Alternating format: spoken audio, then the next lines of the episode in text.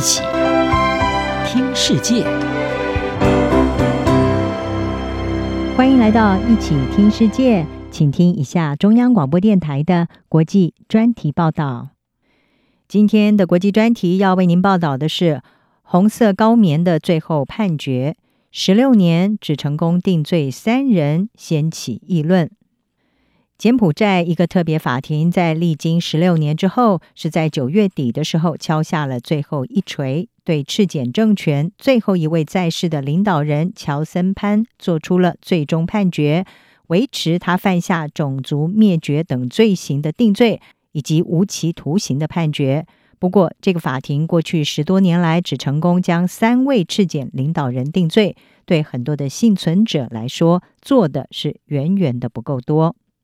红色高棉是柬埔寨最黑暗的历史篇章。波布政权在一九七五年到一九七九年四年的统治期间，为了实现所谓的共产乌托邦而实施血腥统治，导致估计有两百二十万的柬埔寨人，相当于柬埔寨当时四分之一的人口，死于处决、酷刑、强迫劳动和饥饿。为了起诉红色高棉政权所犯下的害人罪行，柬埔寨在联合国的支持之下，开设了一个特别法庭，希望透过法律审判为幸存者伸张正义。而在法官的组成上，这个法庭是混合有柬埔寨和国际法官。根据法新社的报道，在特别法院的最后一场判决上，大约有五百人是挤进了设于金边郊区这一处军营内的法庭来旁听。他们包括了佛教僧侣、外交官、政府官员和红色高棉血腥统治之下的幸存者。高龄九十一岁的乔森潘看来身体虚弱，他在透过耳机听取判决的时候，身体深陷在轮椅当中。乔森潘在审判当中是坚称，红色高棉只是一场目的是在改善柬埔寨人民生活的政治运动。他并且否认参与赤柬的暴行。而事实上，这些论点都遭到法院的驳回。法庭是维持了二零一八年审判当中多项的定罪，包括涉及谋杀、酷刑，还有奴役等危害人类罪。但是这一次的判决是推翻了有两处跟特定地点有关的谋杀还有迫害指控的定罪。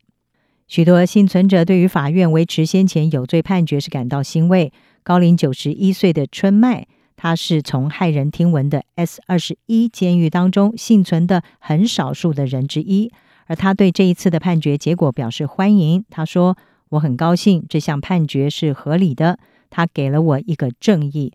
简称 S 二十一的第二十一号安全监狱被人们称为像是死亡工厂，现在已经改建为土司连屠杀博物馆。这个地方曾经监禁了至少一万五千人，据称只有七个人幸存。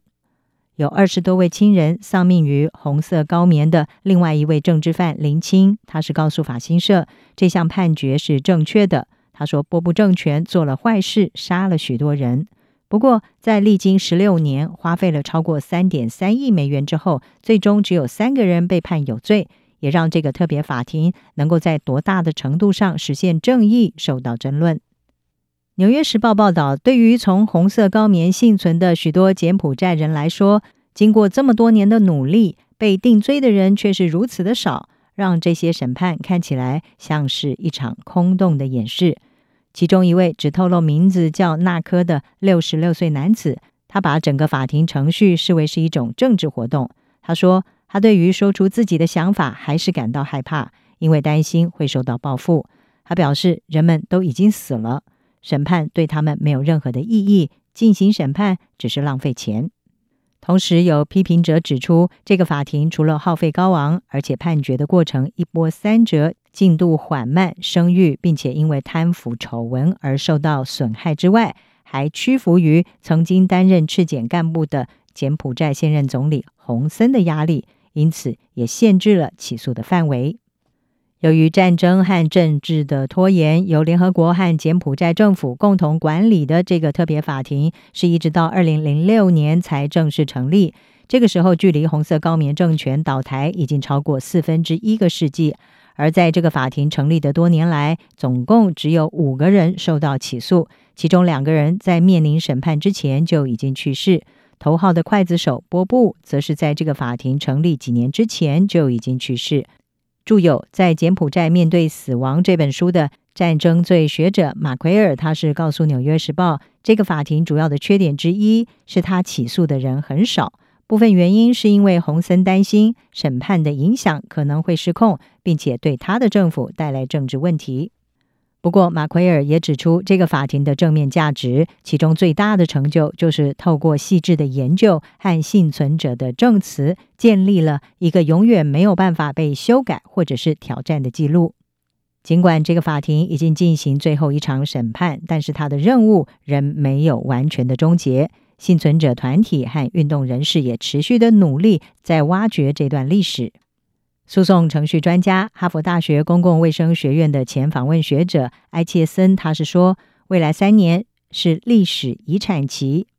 预计仍然将会有公共宣传、支持参与审判的受害者、保存档案，还有分析法院判例等等这些后续的计划。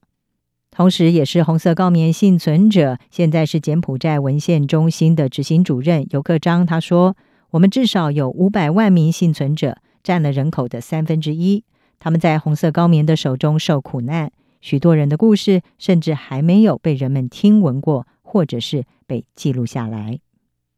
以上专题由央广编译，张雅涵撰稿，海静静播报。谢谢你的收听。